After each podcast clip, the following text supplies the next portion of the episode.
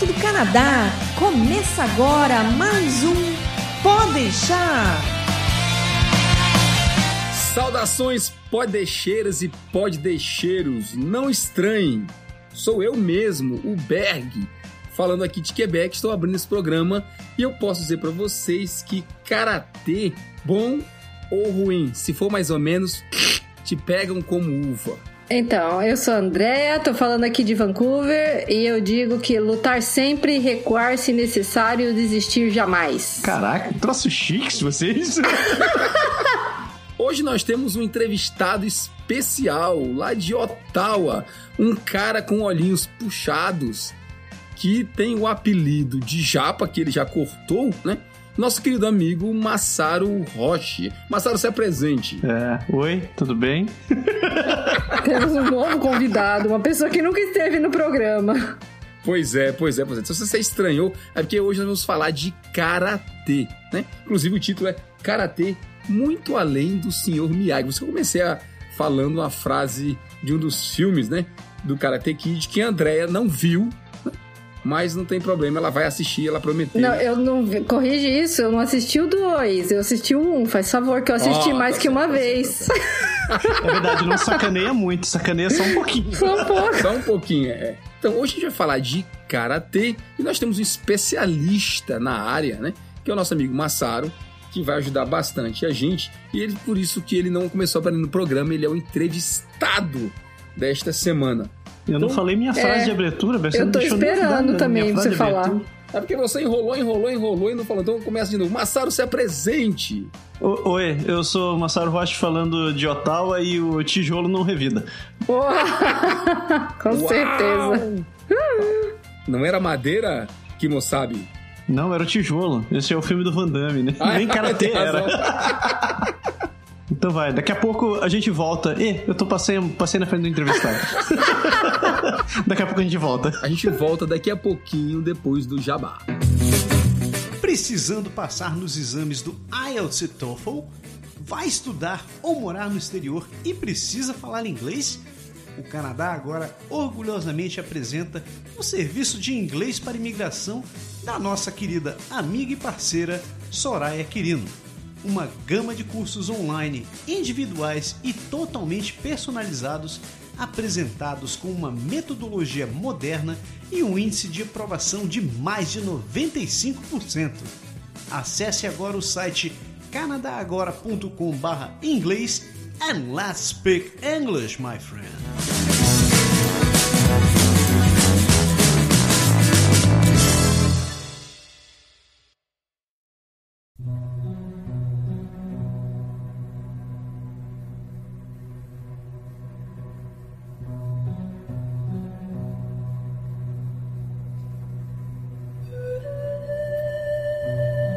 Andar na estrada, hein? Andar do lado direito, seguro. Andar do lado esquerdo, seguro. Andar no meio, mais cedo ou mais tarde, te pegam que nem uva.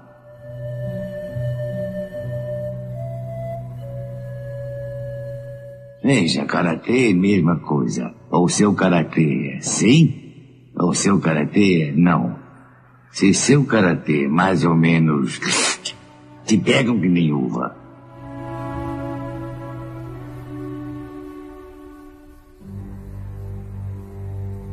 O nosso amigo que vai ser entrevistado, ele escreveu um pequeno pequena introdução aqui que eu achei muito interessante e eu gostaria de ler para vocês para a gente colocar o tema bem baseado, né, assim, com muita base. Muita gente conhece o karatê principalmente por causa do cinema. Personagens quebrando tábuas, dando chutes no ar e aprendendo a limpar carros e encerar a casa criaram fascínio em milhões de pessoas pelo mundo. Essa arte marcial tem raízes muito mais profundas que começam há mais de mil anos, numa época de piratas samurais em um reino muito, muito distante, né? Então o tema de hoje, Karatê, muito além do seu Miyagi, apesar de que a referência que foi feita aqui ao, né? Daniel San, mostre limpar a cerca, mostre pintar a casa, essa coisa toda, né? Foi bem senhor Miyagi mesmo. Eu queria começar exatamente por aí. Meu amigo, me diga uma coisa, né? Quando a gente assistiu Karate Kid, né, nós somos levados lá para Principalmente o 2 que a Andrea não viu, né? Da gente, eu e você. Que né? ele vai fazer fri- questão de frisar o programa inteiro que eu não vi o 2. Inteiro. Ele vai repetir isso até enquanto ele estiver vivo. Então, é, o no 2, você vai ver, André, daqui a pouco, mais tarde, quando você for assistir, que o Sr. Miyagi leva o Daniel San para Okinawa, lá no Japão. Tá? Então vou parar, vou parar o, o- o spoiler por aí. Karatê, meu amigo, é realmente japonês? Da onde vem o karatê? Você que é um praticante sério da coisa. Então, olha só, a gente tem que começar com tirar esse estigma daí. Na real, o karatê ficou popular no Japão, mas ele não começou no Japão, ou tecnicamente ele começou no Japão. como, como você bem mencionou, né? Na real, o karatê veio de Okinawa. Okinawa hoje faz parte do Japão, né? Mas era um reino independente. Ele era, era uma nação independente, com um rei e o sistema de castas e tal e tal.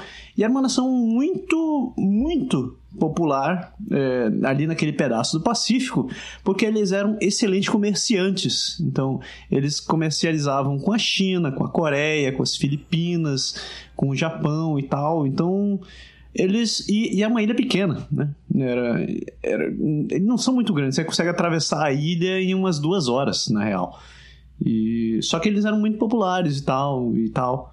E a origem do karatê começou lá porque, por ser uma nação pequena, né, que tinha que lidar com, com outros países, eles sofriam ataques de pirata direto.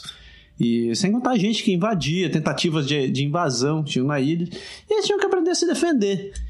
E nessa brincadeira, como eles tinham muito contato com os chineses, o, o pessoal de Okinawa, que antigamente era conhecido como o reino de Ryukyu, eles acabaram aprendendo bastante com as artes marciais que tinham na China, principalmente vários estilos de Kung Fu. Então eles, eles trocavam muita informação, eles tinham uma, uma tremenda admiração pela China. E fizeram to, todo esse tempo negociando com a China, convivendo com o pessoal lá. Eles aprenderam, entre outras coisas, essas artes marciais que eles tinham ali. Com base no conhecimento que eles tinham lá e, e as práticas que eles tinham nativas da ilha, as coisas, o- esse estilo de arte marcial acabou evoluindo. E, e lá era conhecido simplesmente como Té. A gente conhece hoje o Karatê, né? Mas era simplesmente Té, que no idioma local significa mão, que era uma arte extremamente baseada na mão. Então você tinha muito eh, golpes com as mãos, defesa com as mãos, técnicas de mobilização, etc, etc. E o nome karatê só surgiu, na verdade, séculos depois. Foi quando o imperador japonês foi visitar Okinawa. Isso já vários séculos depois que o Japão invadiu o reino de Ryukyu e anexou a ilha ao, ao Japão, que o imperador foi lá e ficou assistiu uma demonstração de um dos mestres locais que lutava esse negócio. O cara ficou admirado, disse: "Nossa, que troço fantástico!" E trouxe, pediu para fazer uma demonstração no- na corte imperial, né? Então o pessoal se arrumou e tal e disseram: Bom, temos um problema. A gente precisa de um nome para esse negócio. e o nome, um dos nomes que eles davam era Karatê. Só que no, na escrita local, cara, naquele tempo, tinha uma outra interpretação que sig- que significava China. Então era a mão da China. Então, quando eles disseram assim, puta, se a gente levar esse negócio pro Japão, e o Japão tava em guerra com a China na época, não vai cair muito bem. Então a gente precisa achar um outro nome. E um deles teve uma ideia brilhante, disse assim, olha, cara também dá para ser escrito como vazio. Então vamos mudar o primeiro caractere e em vez de ser a mão da China, a gente diz que foi a mão vazia. Aí o pessoal ficou todo feliz, olhou um pro outro, deu aquele high five máximo e disse: beleza, vamos usar esse nome. E foi assim que o, que o, que o, o Japão começou a conhecer o karatê. Eles mudaram o kanji, que o kanji, o kanji com sonoridade de cara poderia ser China ou poderia ser empty, ou vazio. É, essa foi a sacada. É, eu, assim, não fui praticante de karatê, mas realmente o pouco que eu conhecia do, do esporte falava exatamente disso, de mãos vazias, né? Assim, o significado da, da, da expressão karatê era isso, né? Era tipo a luta de mãos, de mãos vazias. E, interessante saber a parte da história que vem com isso. O karatê que a gente vê aqui no Ocidente hoje tem a ver com o que vem da, da origem japonesa mesmo? É, é tipo assim, eles seguem realmente o que era para seguir? É realmente a mesma cultura que passou? Porque assim, a gente sabe que do, do Oriente veio veio o, o ninjitsu, veio o taekwondo, veio o karatê, veio o kung fu, veio um monte de coisa a mais. E a gente não tem muita certeza se o que foi vendido para o Ocidente foi realmente aquilo que é a base da, da, da coisa, né? Excelente pergunta, meu pequeno gafanhoto. O que aconteceu foi o seguinte, tipo, a gente sabe que o Japão perdeu a guerra, né? E os Estados Unidos tomou tomou controle das ilhas para como força de paz, né? Nesse período, Okinawa foi, dentre, dentre todos os lugares, deve ter sido um dos lugares onde mais sofreram. Mais ainda do que Hiroshima e Nagasaki, porque Hiroshima e Nagasaki o pessoal ainda foi aniquilado de uma vez só, né?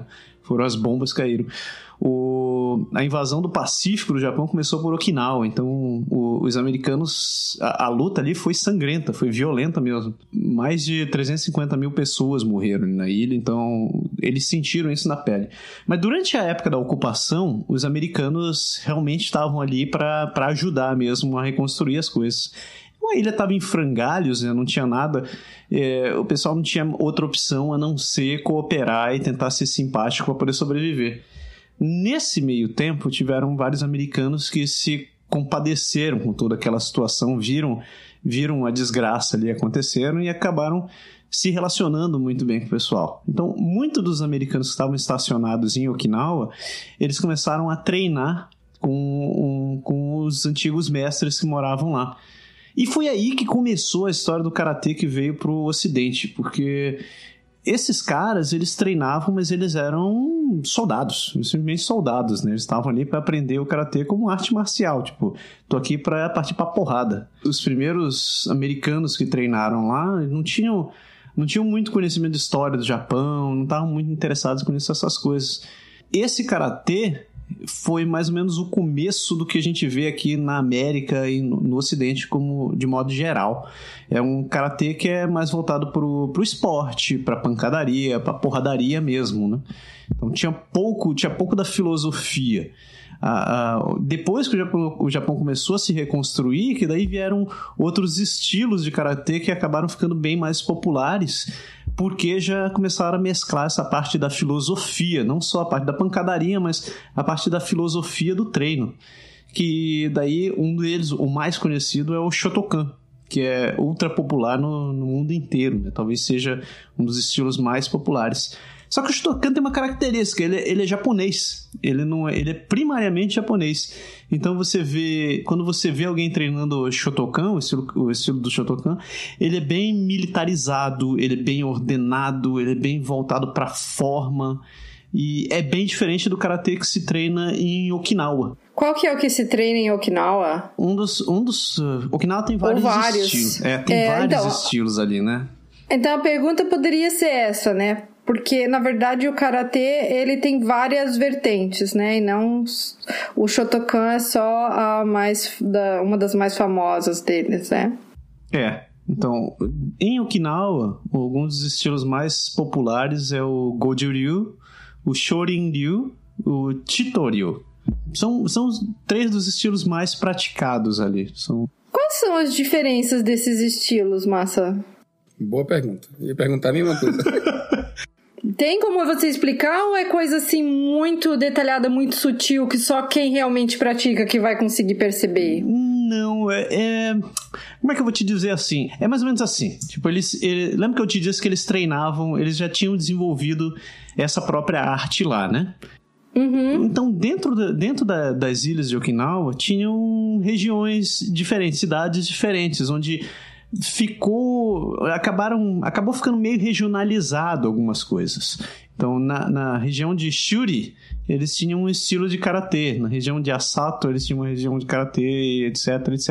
O que muda entre elas é o quão eles eram próximos ao, às artes marciais chinesas. Por exemplo o, o Shorin Ryu o nome Shorin ele vem de Shaolin. Hum.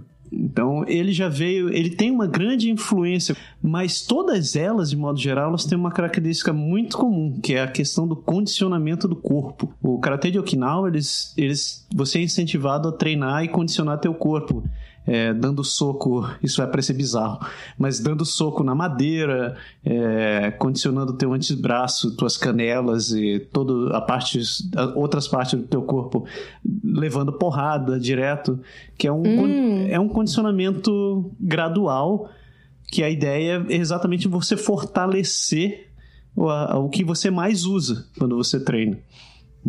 Então, dos três estilos que eu falei para vocês, talvez o mais grosso deles, se é, se é que dá pra dizer assim, mais estúpido assim, você quer dizer? O mais, o mais rude. O mais brutal. O mais brutal, o mais brutal assim. que inclusive é o que eu treino, é o Goju-ryu. Ah. Que ele, ele realmente, o, o sensei, o, o mestre do nosso, nosso estilo, ele batia muito nessa tecla. Você tem que se condicionar, você tem que se condicionar.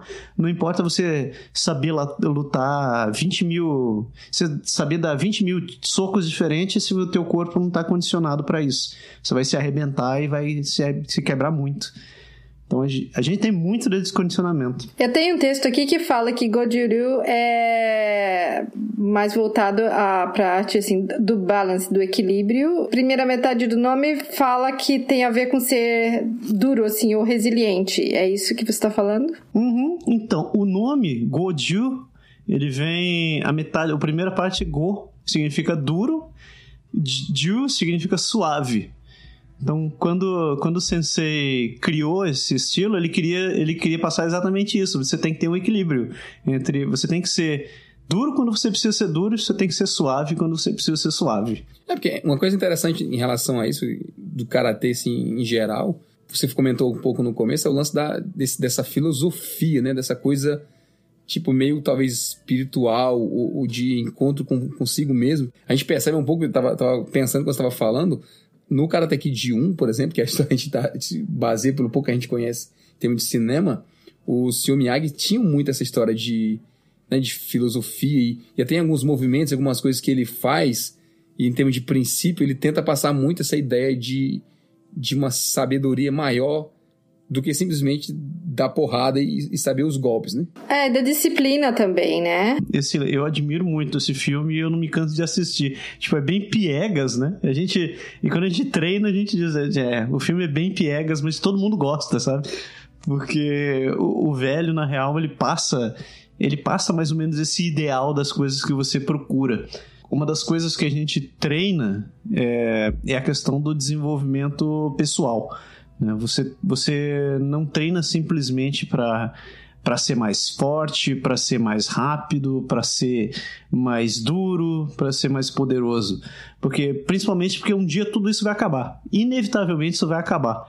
Você vai, você, você vai ficar velho, né? Uhum. O tempo leva, né? O tempo leva. Daí fica aquela história. O que sobra, né? Por que, por que, que eu deveria continuar treinando karatê se um dia tudo isso vai acabar? E, e aí é que tá a, a beleza que eu enxergo em treinar karatê, porque a gente diz que você pode treinar, não existe idade pra você começar a treinar, né? Uhum. Você pode ser, você pode ter 10 anos, você pode ter 20, 30, 40, 50, 70, 80. Eu tenho um sensei de 98 anos e ele ah, continua treinando. Que massa. Em termos de saúde física, assim, como que ele está aos 98 anos praticando karatê? Você olha para ele e pensa que ele tem 60. Olha, essa é a melhor parte, né? Ele, ele, é fantástico, porque o homem faz yoga todo dia e treina karatê todo dia. Uhum. E é, tá completamente são, perfeitamente são. Ele faz de tudo, cuida, cuida da lavoura, dirige, anda para lá, faz tudo que canta e é um exemplo, um fantástico exemplo de pessoa. E ele diz, ele, ele deve tudo isso ao karatê, porque foi o que ensinou ele a ter equilíbrio né, da vida. Quando sentir vida fora de foco, você deve sempre retornar ao básico da vida. Rezando? Respirando. Não respirar, não vida. Duas palavrinhas que a gente escuta muito no karatê. Aliás, eu acho que eu não sei se eu já treinei cara, não me lembro na minha vida se eu treinei karatê quando era criança, mas o pessoal, assim, tem aquela coisa de aprender a contar em japonês, né? Interessante, né? A história do Ichi, Ni, San, Chi e, os, Pode os números lá para você que sempre tinha é, essa coisa, você contar no começo, talvez por, por trazer a lance da cultura, mas tem duas palavrinhas que eu queria que você comentasse: dojo e kata. Dojo literalmente significa o lugar do caminho. Do significa significa caminho, jo significa lugar. E por que disso daí? Exatamente o nome do você encontra em várias artes marciais. Você tem o judo, você tem o aikido, você tem o kendo, o kyudo. E todas as artes marciais elas seguem o mesmo princípio, né? Elas dizem que você tem que seguir o caminho, que é aquele caminho que você está treinando. Tipo, você, é, é, a sua base, não esqueça disso. Você não está aqui simplesmente uma coisa, existe uma razão que você está fazendo esse lugar. Dojo é exatamente isso daí. É o lugar onde você treina. É o lugar onde você está é, porque eu ia perguntar assim, tipo, como é que isso virou o, o, local onde você treina, né? Existe o lugar, que é aquele lugar onde seu sensei treinou, onde seus, seus colegas treinam, que é onde você vai para se encontrar. Mas é um lugar que você tem que ter. Algumas coisas você tem que seguir. Por exemplo, é um lugar de respeito, que você vai se dedicar a fazer o que você está fazendo ali. Você não está indo para ficar batendo papo, para ficar comendo e tal.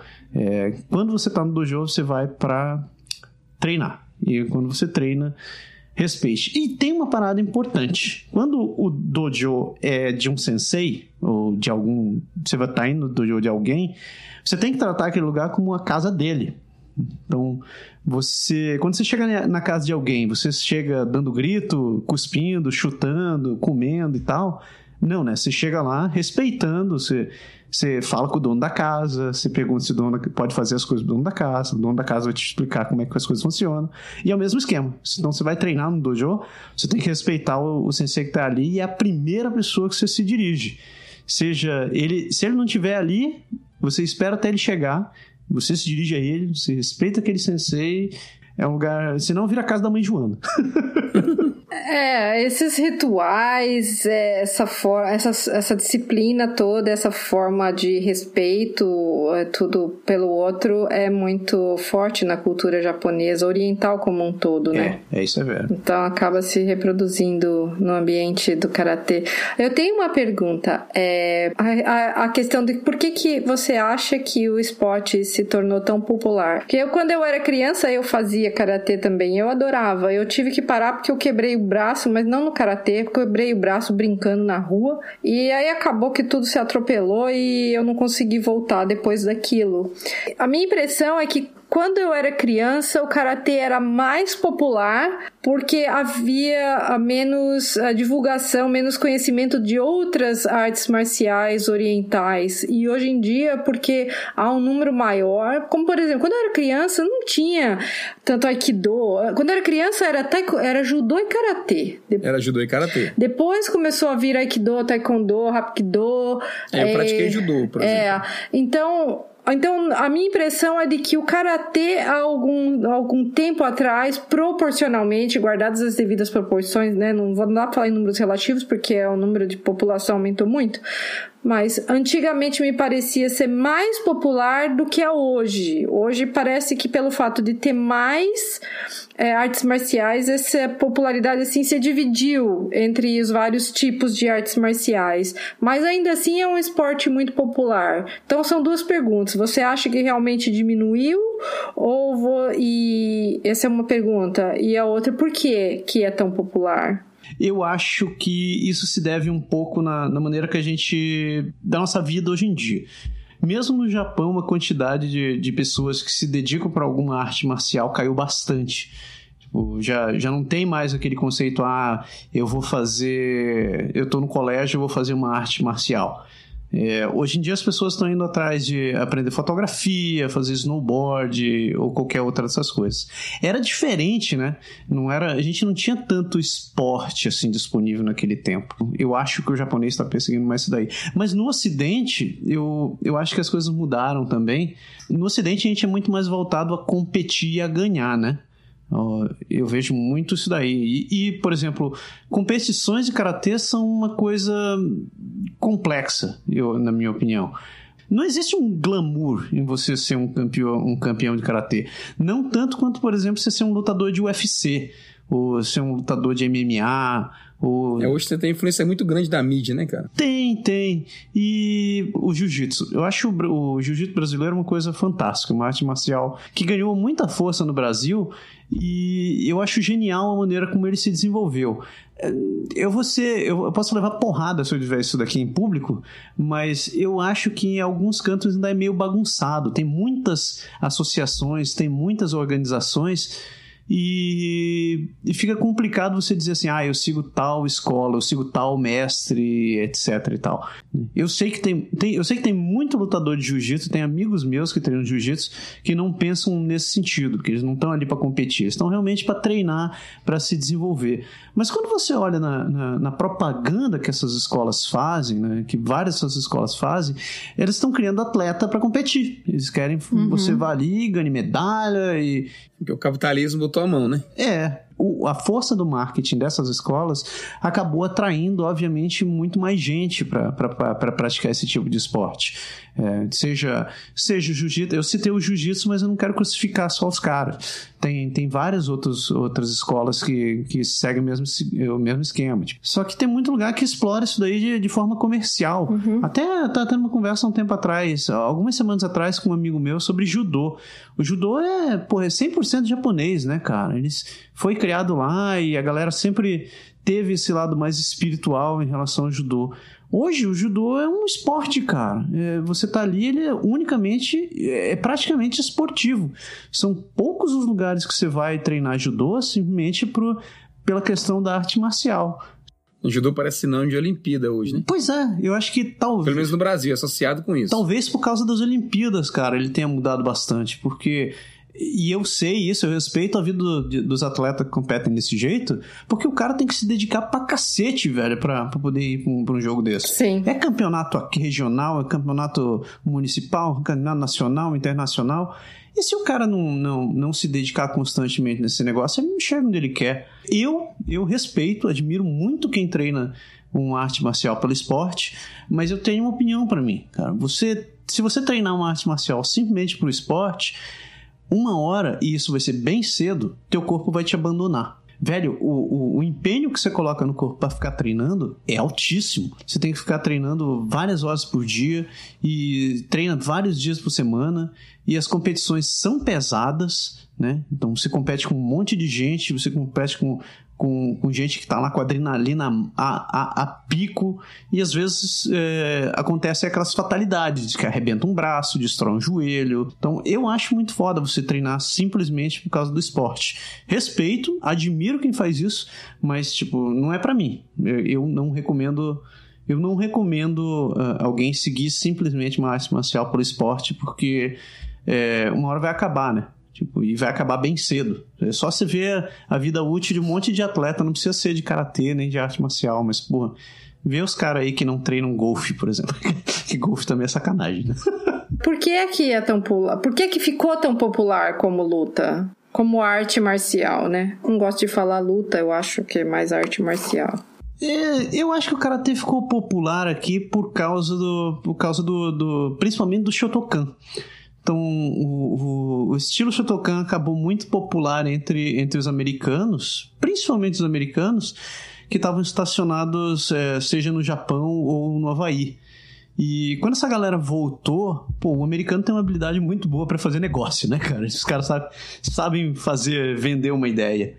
E, e esse lance foi a mesma coisa. Eu vi isso no filme do Bruce Lee, quando, quando o ocidental viu esse lance de artes marciais oriental, ficou aquele uau, essa parada é massa, os caras quebram tábua e tal.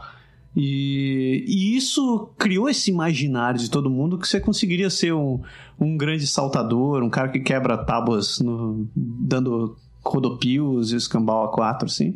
E convenhamos, né? É, é uma imagem assim, você acha massa, né? Ah, é muito impressionante quando você vê isso na TV. Seis placas de gelo, né? Como no filme que a Andrea vai ver mais tarde. Obrigado, obrigado por me lembrar. Muito obrigada. Eu, eu tenho que dedicar esse, esses comentários de vocês ao meu amigo Zé, que sempre faz as referências aos filmes e sempre fica pegando meu pé, porque eu não sei qual é o filme que ele tá fazendo a referência. Vou falar para ele, você assi, você ouça o podcast, porque eu falei o seu nome, porque você faz as referências como os meninos estão fazendo agora comigo, porque eu não assisti o filme. o Zé ganhou, o Zé ganhou parceiros. Quando sentir vida fora de foco, você deve sempre retornar ao básico da vida. Rezando? Respirando. Não respirar, não vida. A gente pergunta do dojo e do kata. Fala do kata um pouco. Kata. Kata, a tradução literal de kata é forma. E o, o kata, principalmente nos estilos de, de Okinawa, é a base de tudo. Então, é, é, muitos senseis até dizem, tipo, você chega lá e pergunta, ah, sensei, eu quero saber como é que faz isso. Ele disse, treine seu kata desenvolva seu kata. É, o, eles dizem que todo o segredo da luta tá no kata, independente de qual kata que você treine. Pro não iniciado, pro cara que não treina, aquilo pode ser é, até, até babaca, até, até meio retardado às vezes. Porque fica um cara que se mexe de um lado pro outro, dando soco e chute no ar, né? Desculpa te contar, a impressão que eu tenho de kata, na minha ignorância, é uma sequência de movimentos que simula, sei lá, alguma coisa, imagino, e que você tem que praticar para você repetir aquilo ali até você ser bom, atingir, vamos dizer, a, a perfeição naquele, naquele movimento. Pronto, você entendeu, você entendeu o, o, o começo do kata. A ideia dali é exatamente essa: você condicionar seu corpo a fazer determinados movimentos. Então é você aprender a, a, dar soco, é você aprender a ficar com seu corpo reto, é você saber ficar com o corpo duro e mole quando você precisa. E isso é o princípio, é a base de tudo. Eles assim, as primeiras 10 mil vezes que você praticar o seu kata, você vai, você vai aprender como fazer ele. Depois dos 10 mil, você vai começar a entender para que, que ele serve. Se você assiste o Karate Kid 1, lá no, no dojo do, do Cobra Kai lá, eles dão a impressão que estão treinando o, o, um pouco do kata, entendeu? De repetição de movimento e tal. Mas no treino do seu Miyagi com o Daniel San não aparece muito. Eles não, ele não vende essa né? Ele vende aquela, aquela ideia de você repetir um movimento braçal para você adquirir a precisão do golpe, mas não passa muito a filosofia do, do de aprender a sequência do movimento. Você vê muito pouco isso no filme. É verdade. Tanto que se, quando André for ver o terceiro filme que ela ainda não viu, ele. é, é quando, quando o Sr. Miyagi realmente vai. Você, você deve lembrar, né? Que ele ensina o kata da família Miyagi ali, finalmente, no terceiro. Isso, é a primeira vez que você vê realmente um, um, uma referência direta a isso. É, eu acho, eu acho que os caras fizeram isso por uma, por uma opção, opção. É de marketing, não é? Eu digo assim, ele não foi tão. Most... Ele não tem um apelo, assim, talvez, na, pra ser mostrado no primeiro filme, ele não tinha um apelo, assim, tal, visual tão. de. Como é que a gente fala? Hook aquilo de, de prender a atenção, de, de uhum. pegar a sua atenção, entendeu? Então talvez fosse monótono. Então eles tentaram é, meio que romantizar a coisa, criando lá os a pintar, né? Fazer os, né, as técnicas da pintura lá, ele pintando a cerca, pintando não sei aonde, para repetir o mesmo movimento, porque isso é uma forma de você romantizar, de você florear aquela história e tornar aquilo mais atrativo ao olho de, aos olhos de quem está assistindo, né? Eu acho que basicamente foi isso, né? Porque foi exatamente a mesma coisa que você vê no, no filme do, do Jack Chan. É, é verdade. Entendeu? É, é, repetição, repetição, repetição, repetição, sem meio saber por quê. Mas tudo bem que nos dois, nos dois filmes estava se tava no contexto a competição, né? Não, era, não tinha nada de filosofia, não tinha muita coisa de tipo, você tinha que aprender a lutar para ir para competição, para o torneio, né? Mas isso é isso tem muito isso da repetição tem muito a ver com a técnica oriental japonesa de aprendizado de várias coisas, né? O kumon mesmo é assim também, é uma coisa, né, para as crianças aprenderem matemática, japonês, inglês, português, é muito repetição, é baseado em é, eles eles levam muito a sério assim, põe muito em prática o, o ditado, né? Practice makes makes perfect, né? A prática leva perfeição, é, é, tudo com base nisso, né? É, é bem isso. E lembra que eu te disse que o, o estilo, os estilos Yukinawa, eles são bem voltados para você é, condicionar se condicionar a fazer uma coisa, era isso que hoje eu enxergo ele fazendo nos filmes lá, tipo, aquela história de ficar lavando o carro, pintando a cerca e tal. Uhum. Claro que não é isso que você faz quando você treina hoje em dia, mas a ideia tá lá. Né? O músculo acostumar com isso, né? É porque essa é a forma que o corpo da gente tem de aprender, de assimilar, e aquilo começa a ser como fosse. como se estivesse correndo no seu sangue. Porque ah, os seus músculos, é, eu, eu sei isso, isso tem a ver com a musculação também. Ah, quando a gente repete os movimentos e vai é, sendo uma, fazendo treinamento de longo prazo, o seu músculo vai aprendendo também a fazer aquele movimento e vai tendo toda essa memória de, de aprendizado, sabe? Corporal, assim, essa memorização. É bem interessante. É por isso que se repete tanto, né? Não tem como. É a melhor maneira de assimilar, eu acho.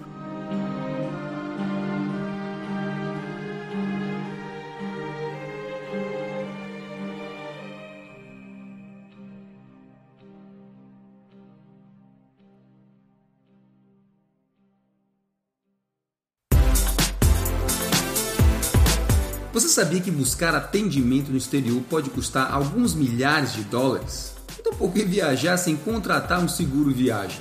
Quer seja turismo, estudo, trabalho ou imigração, você deixa a sua estadia mais segura e tranquila por menos de um dólar por dia. Incrível, não? Seguro viagem do Canadá Agora e Energia Finances, sua saúde e a dos membros da sua família.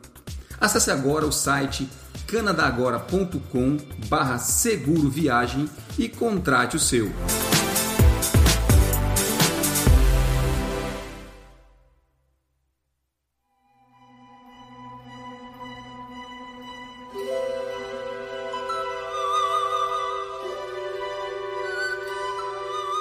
A gente estava falando de cinema, tem uma coisa interessante, né? porque depois, depois que a gente assistiu o Karate Kid, veio um monte de coisa, né? falando, falando de, de, de artes marciais em, em, geral, um monte de gente.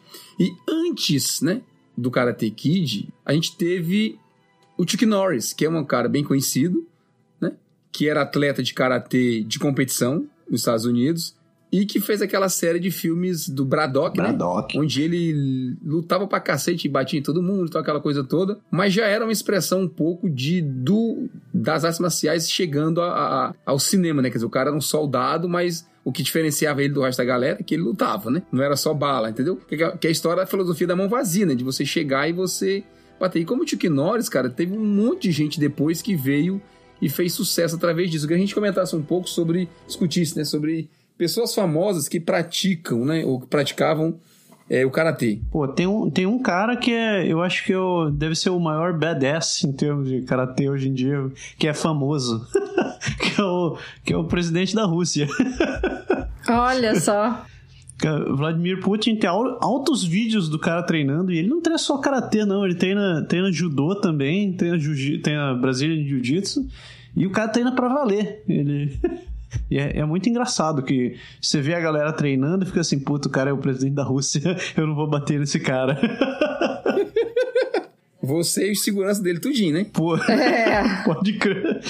Outro, outro que treinava karatê também, Jean-Claude Van Damme, cara. É. Jean-Claude Van Damme, uhum. bem conhecido. Outro, outro também que é muito conhecido, que fez aquele filme de... aquela série de filmes Blade, Wesley Snipes. Sério? É, Wesley Snipes é quinto dan em karatê, cara. Ah, oh, legal. Caraca. Cara, você não bota fé, mas o cara, tem uns caras aí que você, você fica, caraca, esse cara treinava. Não, mas, mas é interessante porque assim, na próxima a gente de vez em quando assiste os filmes pra trás mente, né? Falando pô, saudade porque tá passando na TV mesmo, você acaba vendo. Uhum. Eu vou prestar atenção nos movimentos de luta dele depois para ver se, se a gente identifica os traços, sabe? Porque o cara que treina muito uma coisa assim no chute, sei lá, no, no golpe, na, na estilo de luta, por mais que seja tudo coreografado no cinema, mas deve sair, eu acredito, cara, um pouco do que o cara sabe em termos de, de luta, né? Ah, fica, cara. Você, você enxerga, assim, a postura dele para fazer as coisas, estão lá. Quer ver, quer ver outro também que é, que é conhecidão, que você, que você com certeza conhece? O, o Drago. Dolph Lundgren? Dolph Lundgren. O cara é quarto dan em Karatê, cara. Aliás, é verdade. Acho que eu já vi um, um em alguma coisa, algum filme, alguma coisa, ele de kimono, essas coisas assim mesmo, com, com cara de treino. Não tem nenhuma mulher, não? Só tá falando de homem. Tem uma, mas eu não sei se você conhece, que é a Zara Pittian. Ela, ela também, eu acho que ela é terceiro dan em karatê. outra que treina pra cacete, é... e ela começou a treinar por causa do filme, é aquela menina que fez é, Kick-Ass. Chloe Grace Moritz. Isso, é uma lourinha. Mas ela também treina e, pô, treina pra cacete. Ela começou a treinar por causa do filme, porque ela queria fazer as coreografias e queria que fosse é, mais, mais real. E daí começou a treinar. Claro que a outra você conhece, né? A Ronda, a, Ronda Housey, que era campeã de, de, de UFC. Ela também treinou karatê, mas a, a, linha dela é judô mesmo. Lembra do Sonitiba? Ele também ele treinou uns quatro tipos diferentes de karatê. E ah, lembrei de onde ele fez. Ele é o cara que, que faz a espada da, da Uma Thurman em Kill Bill. Hum. Oh. Ele não aparece lutando, né? Mas você sabe quem é o cara. Sim, ele, foi, ele é conhecidíssimo, de, ele é conhecido demais. Como, tô vendo aqui a imagem dele agora. Ele é conhecido pra caramba em termos de, de, de filme oriental. Tem, lembra daquele filme O Ninja, Berg? Uhum. Então, lembra o, o, o, cara que treinou o, o americano? Aquele, o velhinho? O japonês? Sim. Então, o japonês é o tal do Shokosugi, né? Ele também é, é, Não sei quantos dan em karatê também. O cara também luta pra cacete. A, a pergunta que não quer calar: e o Pet Morita? e o Pet Morita? Então, eu não podia deixar de falar isso daí, nem que seja pra última citação. O Pet Morita, cara, ele, ele na real, quem fez as cenas dele no, no filme não foi ele, né? Só que o cara que fez a, a, a, as coreografias dele, ele sim, era japonês, ele, ele lutava karatê pra cacete. O nome dele era Demura Sensei. Ele é japonês, e também treina karatê. Eu acho que Sensei Demura tá vivo até, até hoje. Mas eu, o cara tem uma história muito legal. Tem um documentário dele no, no Netflix que é o The Real Mr. Miyagi. Ah, eu vi, cara. Ah, eu vi falar isso aí também. Mas eu não assisti. Mas eu não assisti. Cara, se você não viu, assista. É, é muito, muito legal mesmo. Muito legal. Tem no Netflix, né? Tem no Netflix. Tinha, não sei se ainda tem. Foi lá mesmo eu comecei a ver, mas não terminei assistindo. É muito mais. Isso, por sinal, você sabe de onde veio o nome Miyagi? Hum, essa é curiosa, não sei. Essa, essa é o easter egg do filme, na real. Miyagi é o nome do criador do, do estilo Goju-ryu. Ah, tá. Uhum. Então tem uma parte do, no, no filme que a Andrea não viu. Obrigado. Que ele. que eles falam exatamente isso daí, que ah, o karatê tá na minha família há muito tempo. E, e eles quiseram fazer essa referência ao, ao Sensei Miyagi também. Hum. Diz, ah, quando a família Miyagi veio da China, etc e tal. Tem, tem uma história bem legal, assim, sobre, sobre, sobre lá. Pena que a André não viu. É, não é pena que a André não viu. O legal é que a André vai ver, tá? Faz favor. Aqui é o Berg do Aprender Francês Agora e eu posso te ajudar a aprender o francês da vida real. As dificuldades que você tem, muito provavelmente, foram as mesmas que já passamos ao longo de mais de 10 anos de teoria e de prática na língua francesa. Então, rapidinho, a dica é: vá lá no site, aproveita todo o conteúdo dele e, sobretudo, não deixe de baixar gratuitamente o guia Como Aprender Francês na Prática. aprenderfrancesagora.com Porque na prática a teoria é outra. A plus.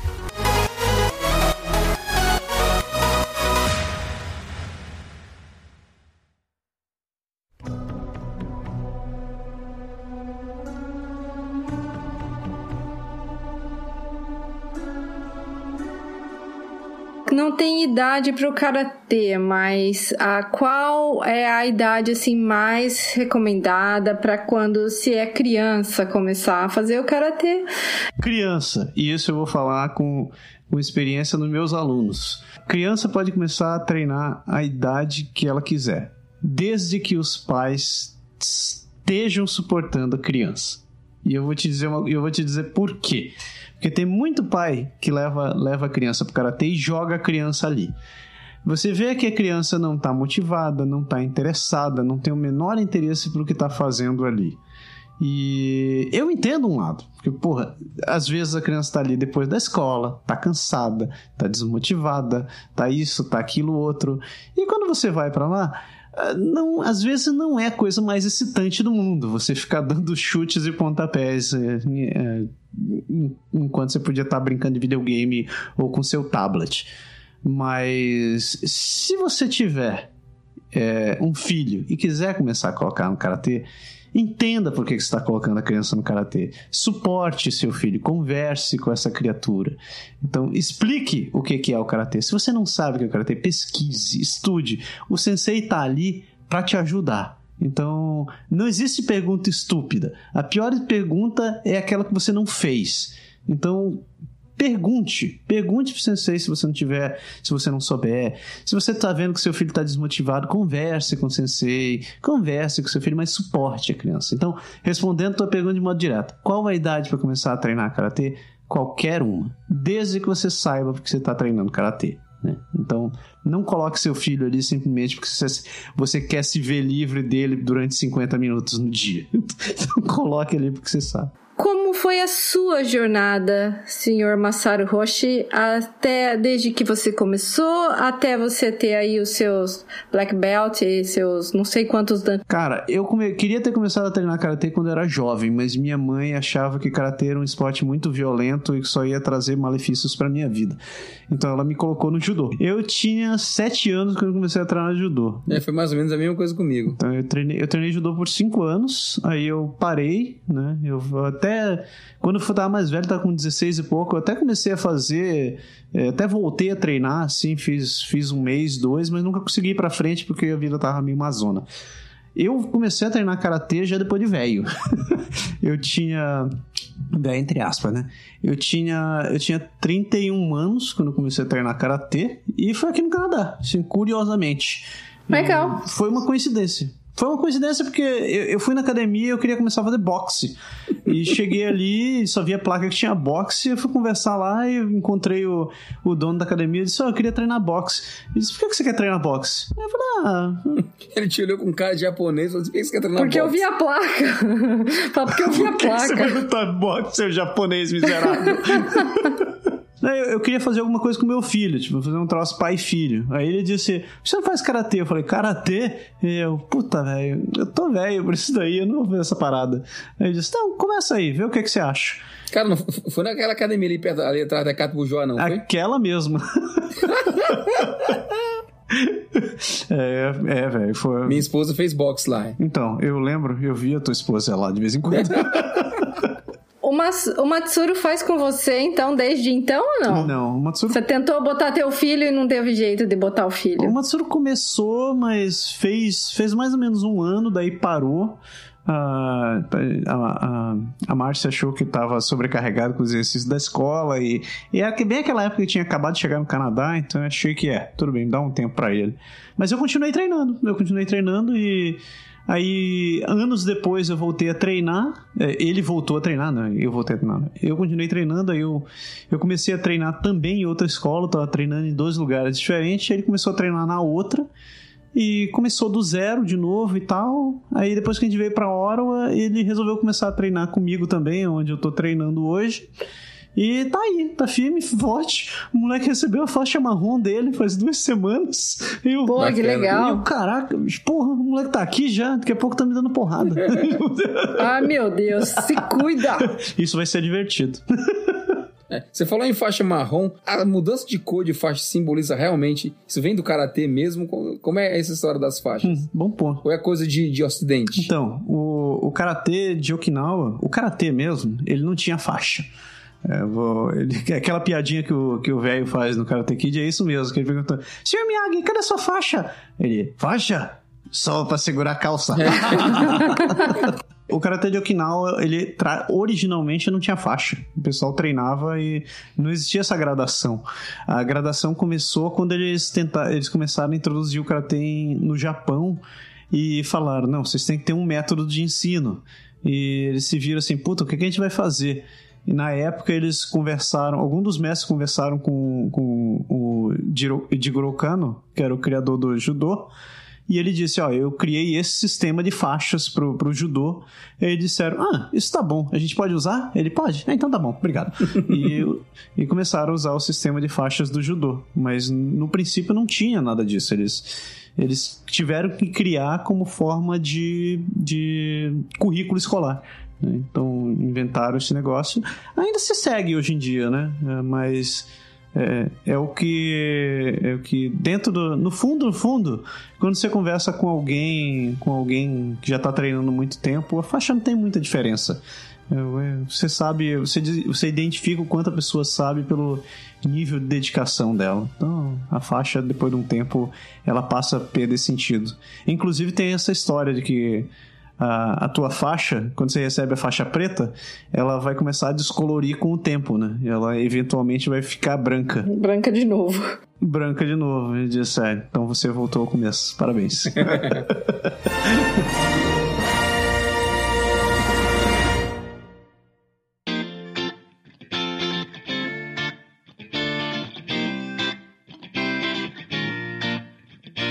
Cara, muito, muito massa. Fazer que faz de conta que você não é daqui, né? Digo, Massaro, muito obrigado, cara, pela tua participação no programa. Volte quando você quiser. Você vai ser muito bem-vindo aqui no Pode Deixar. Isso, participe mais vezes com a gente, Massaro. Gostamos muito de conversar com você. Isso. E Andréia, você, como sou eu que estou abrindo, que abriu o programa, você tem uma coisa, alguma frase, alguma ideia? Temos um programa, André. Você tem uma coisa para dizer para esse final de programa? Tenho, opa, tem tudo aqui. Tenho uma frase do uh, de Chin Funakoshi, assim que pronuncia, Massaro. Olha que, que chique. Considerado pai do Karande moderno, que é, foi o criador do Shotokan, right? Isso. É, aí uma frase dele eu gostei muito dessa frase que eu li. O objetivo final, assim, máximo do karatê uh, não é nem a vitória nem a derrota, mas a perfeição da, do caráter dos seus participantes.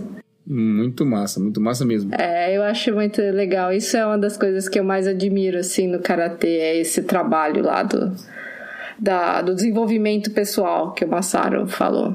Muito legal. Muito massa, muito massa. Então, galera, muito obrigado por vocês terem estado aqui conosco. Não se esqueçam de seguir a gente no, nas redes sociais. O Canadá Agora está no nosso site, canadagora.com com o Pode Deixar, tá por aí, a gente tá também no Facebook e você pode escrever pra gente sempre em contato arroba canadagora.com. Não esqueça de comentar o que você achou desse episódio, o que você achou do Karatê, se você tem experiência sobre o Karatê, se você tem alguma ideia, alguém na família, se quer comentar alguma coisa, por favor, se quer falar do filme, mande comentário para nós que a gente vai ter o prazer imenso em lê-los por aqui. Então a gente volta na próxima semana com mais um Pode deixar. É isso aí. Ficou tão bom quanto o Massaro, não, mas deve ter dado pro gato. Tchau, galera. Até a semana que vem. Valeu. Tchau. Tchau.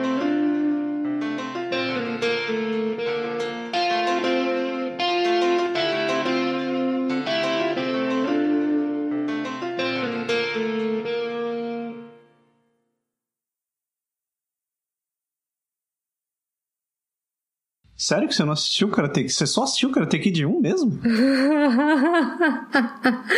eu só assisti o Karate Kid 1, eu não sabia nem que já tinha o 3 e o 4, bicho. Eu tava no college. Caraca. Quando, Mas quando peraí, que foi isso? Karate Kid... Karate Kid saiu na década de 80. Não, isso eu sei, eu era criança, eu era um, um kid quando saiu Karate Kid.